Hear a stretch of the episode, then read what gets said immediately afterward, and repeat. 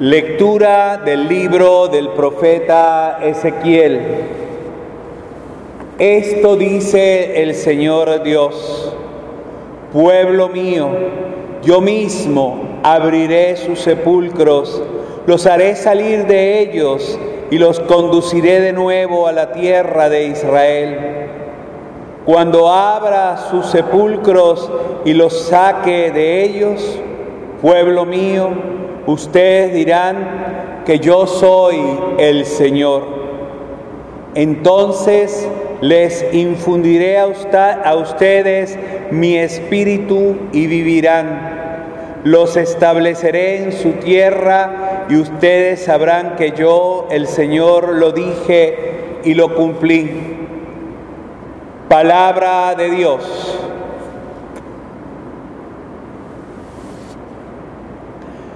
Perdónanos, Señor, y viviremos. Desde el abismo de mis pecados clamo a ti. Señor, escucha mi clamor, que estén atentos tus oídos a mi voz suplicante. Si conservaras el recuerdo de las culpas, ¿quién habría, Señor, que se salvara? Pero de ti procede el perdón. Por eso, con amor, te veneramos. Confío en el Señor, mi alma espera y confía en su palabra. Mi alma aguarda al Señor mucho más que a la aurora el centinela. Como aguarda a la aurora el centinela, aguarda a Israel al Señor, porque del Señor viene la misericordia y la abundancia de la redención, y Él redimirá a su pueblo de todas sus iniquidades.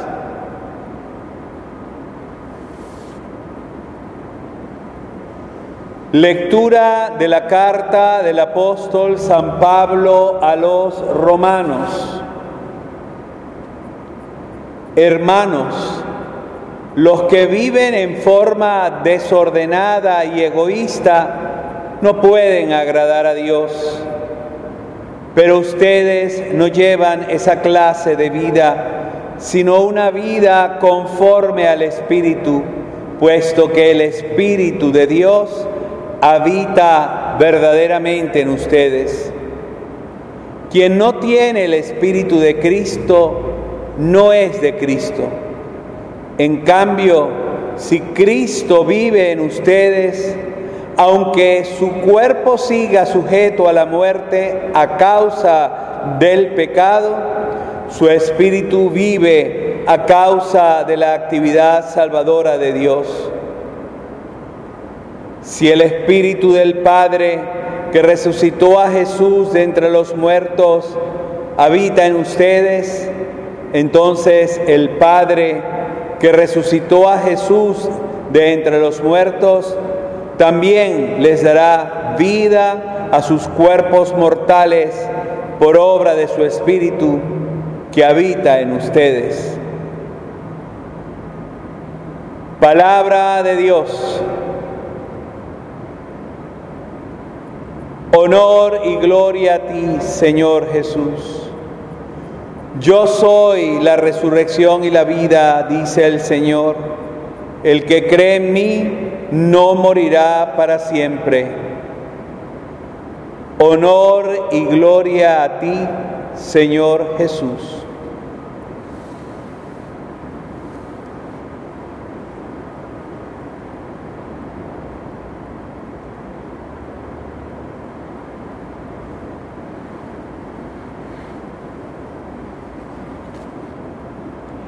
Que el Señor esté con ustedes. Lectura del Santo Evangelio según San Juan.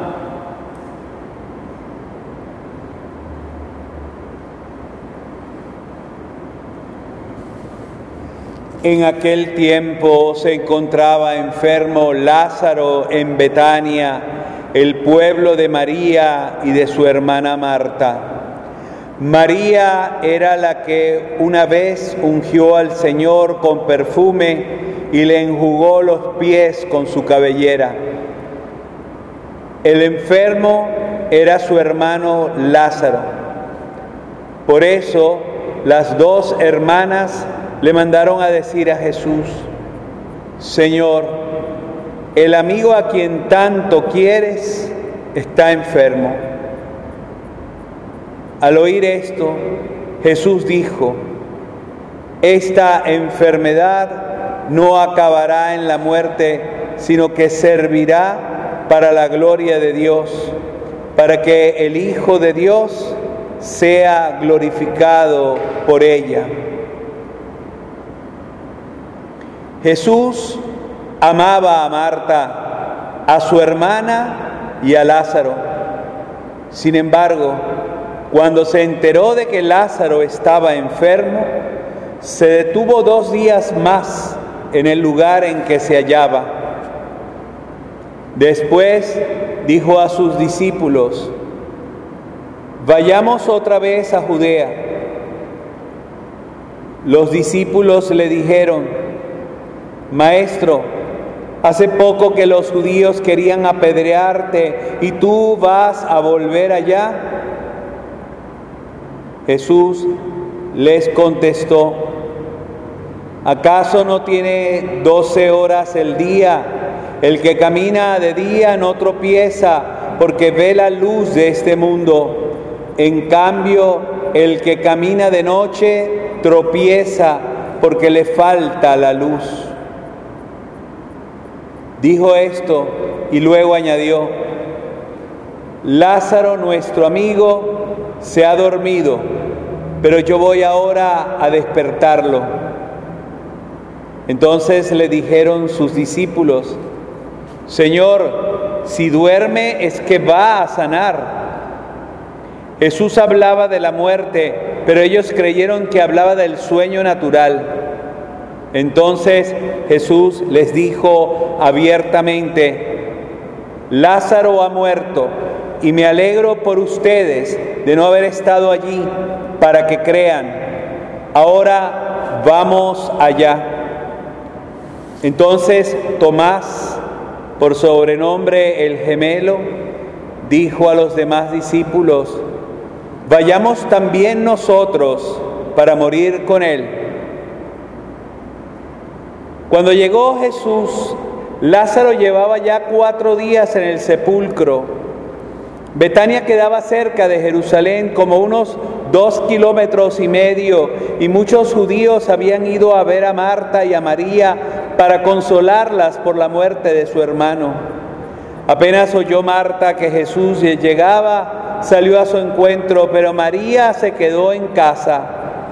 Le dijo Marta a Jesús, Señor, si hubieras estado aquí no habría muerto mi hermano, pero aún ahora estoy seguro, segura de que Dios te concederá cuanto le pidas. Jesús le dijo, tu hermano resucitará. Marta respondió, ya sé que resucitará en la resurrección del último día. Jesús le dijo, yo soy la resurrección y la vida. El que cree en mí, aunque haya muerto, vivirá. Y todo aquel que está vivo y cree en mí, no morirá para siempre. ¿Crees tú esto? Ella le contestó, sí, Señor. Creo firmemente que tú eres el Mesías, el Hijo de Dios, el que tenía que venir al mundo. Después de decir estas palabras, fue a buscar a su hermana María y le dijo en voz baja, ya vino el maestro y te llama. Al oír esto, María se levantó en el acto y salió hacia donde estaba Jesús, porque él no había llegado aún al pueblo, sino que estaba en el lugar donde Marta lo había encontrado. Los judíos que estaban con María en la casa consolándola, viendo que ella se levantaba y salía deprisa, pensaron que iba al sepulcro para llorar allí y la siguieron. Cuando llegó María donde estaba Jesús, al verlo, se echó a sus pies y le dijo, Señor, si hubieras estado aquí no habría muerto mi hermano. Jesús, al verla llorar y al ver llorar a los judíos que la acompañaban, se conmovió hasta lo más hondo y preguntó, ¿dónde lo han puesto? Le contestaron, ven Señor y lo verás. Jesús se puso a llorar y los judíos comentaban, de veras cuánto lo amaba. Y algunos decían, ¿no podía este que abrió los ojos al ciego de nacimiento hacer que Lázaro no muriera?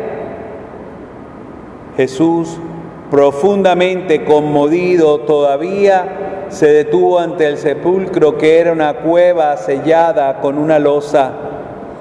Entonces dijo Jesús, quiten la losa. Pero Marta, la hermana del que había muerto, le replicó, Señor, ya huele mal, porque lleva cuatro días. Le dijo Jesús, ¿no te he dicho que si crees verás la gloria de Dios? Entonces quitaron la piedra. Jesús levantó los ojos a lo alto y dijo, Padre, te doy gracias porque me has escuchado. Yo ya sabía que tú siempre me escuchas, pero lo he dicho a causa de esta muchedumbre que me rodea, para que crean que tú me has enviado. Luego gritó con voz potente, Lázaro, sal de ahí. Y salió el muerto, atados con vendas las manos y los pies y la cara envuelta en un sudario. Jesús les dijo, desátenlo para que pueda andar. Muchos de los judíos que habían ido a casa de Marta y María, al ver lo que había hecho Jesús, creyeron en él. Palabra del Señor.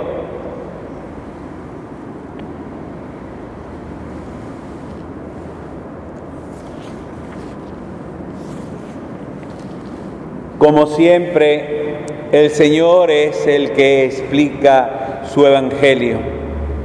Cada palabra que nosotros le añadimos muchas veces oscurece el sentido más que ayudar a que este sentido pueda ser verdaderamente comprendido. Es por ello que necesitamos abrir nuestro corazón en este momento a que esta palabra realmente nos saque de nuestros sepulcros. En estos días leía y escuchaba los comentarios de la beatificación de una mujer italiana llamada Benedetta, que padeció una enfermedad muy terrible con el polio que ya había hecho Mella en su propio cuerpo, llegó también a quedar sorda y ciega.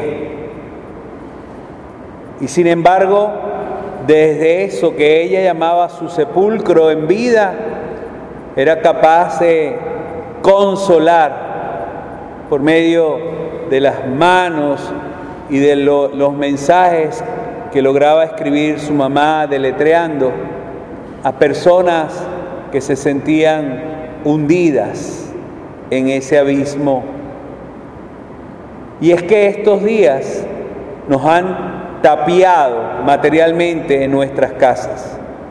Han puesto una losa de división entre nosotros y el mundo, entre este virus que quiere y nos está acosando y nuestra salud personal o familiar. Y en algunos casos esto ha sido todavía más trágico, porque son personas que ya vivían solas, que a lo mejor hasta esto puede significar una cruel y trágica muerte en soledad. Pero es ahí donde quisiera que escucháramos de la primera lectura lo que dice el Señor. Yo mismo abriré sus sepulcros y los haré salir de ellos. Ayer les comentaba que el Señor había entrado de incógnito a nuestras casas, porque muchas veces nosotros creemos, porque vivimos a lo mejor en situaciones hasta, entre comillas, de pecado, que el Señor ha pasado directo de nuestras casas y que no quiere saber nada de nosotros. Yo quisiera en estos días, a través de estas palabras, convencerlos de que el Señor está tapiado con nosotros en nuestra casa y que quiere que nosotros quizás nos acerquemos a Él con el mismo cariño con que se acercó, María para agradecer la resucitación de su hermano, que con lágrimas lavó, lavó los pies del Maestro, los secó con sus cabellos y los llenó de besos, como para hacernos entender que Él es verdaderamente el dulce huésped del alma, el dulce huésped de tu casa, que te acompaña, que te sostiene, que está luchando contigo para que esto no solamente pase, sino cambie tu corazón y el mío. Esa es mi frase casi de estribillo en todas mis intervenciones en los medios. Esto nos tiene que hacer aprender a colocar los valores en el lugar que corresponde, a saber lo que significa un abrazo, un beso, a saber lo que significa un te amo a esas personas que damos por descontado, a aquellos que quizás hubiéramos querido tener cerca, que Dios ampare, nos va a tocar ver la muerte de ellos desde lejos. No somos gente olvidada. No somos gente que ha muerto y el Señor se burla de ello. El Señor llora por ti y por cada uno de los fallecidos. En estos días en que hemos visto al Santo Padre, un anciano, peregrinar por ese sagrato de la Basílica Vaticana, subiendo esa cuesta hacia el Cristo de los milagros de la peste, hacia Nuestra Señora Salud del pueblo romano, hasta darnos la bendición con el Santísimo, cuando normalmente esa bendición la da Él desde la logia de la Basílica, cuando ha querido decirnos que en medio de esta tempestad y de esta noche, no podemos sentirnos solos, aunque el Señor parezca dormir, parezca que no le interesamos. Yo les invito a que esta reflexión les entre en el corazón. Yo también estoy haciendo mi propio camino de cuaresma. Yo también me estoy diciendo cómo Dios quiere que salga de esta circunstancia. ¿Cómo he de matar los virus que están en mi corazón y que no me han dejado ser el mejor ser humano que Él hubiese querido que yo fuese? Quiero invitarles a no tener miedo, a entender que Dios nos acompaña y va hacia nuestros sepulcros con las lágrimas en los ojos, pidiéndonos que salgamos renovados de ella. Que en estos días podamos cada uno soltar todas las amarras que nos han hecho personas pobres, personas incomprensibles y nos acerquemos al Dios que resucita y le digamos con fe, creo en ti Señor, Creo que tú eres la resurrección y la vida y estando tú a mi lado, no le tengo temor a nada.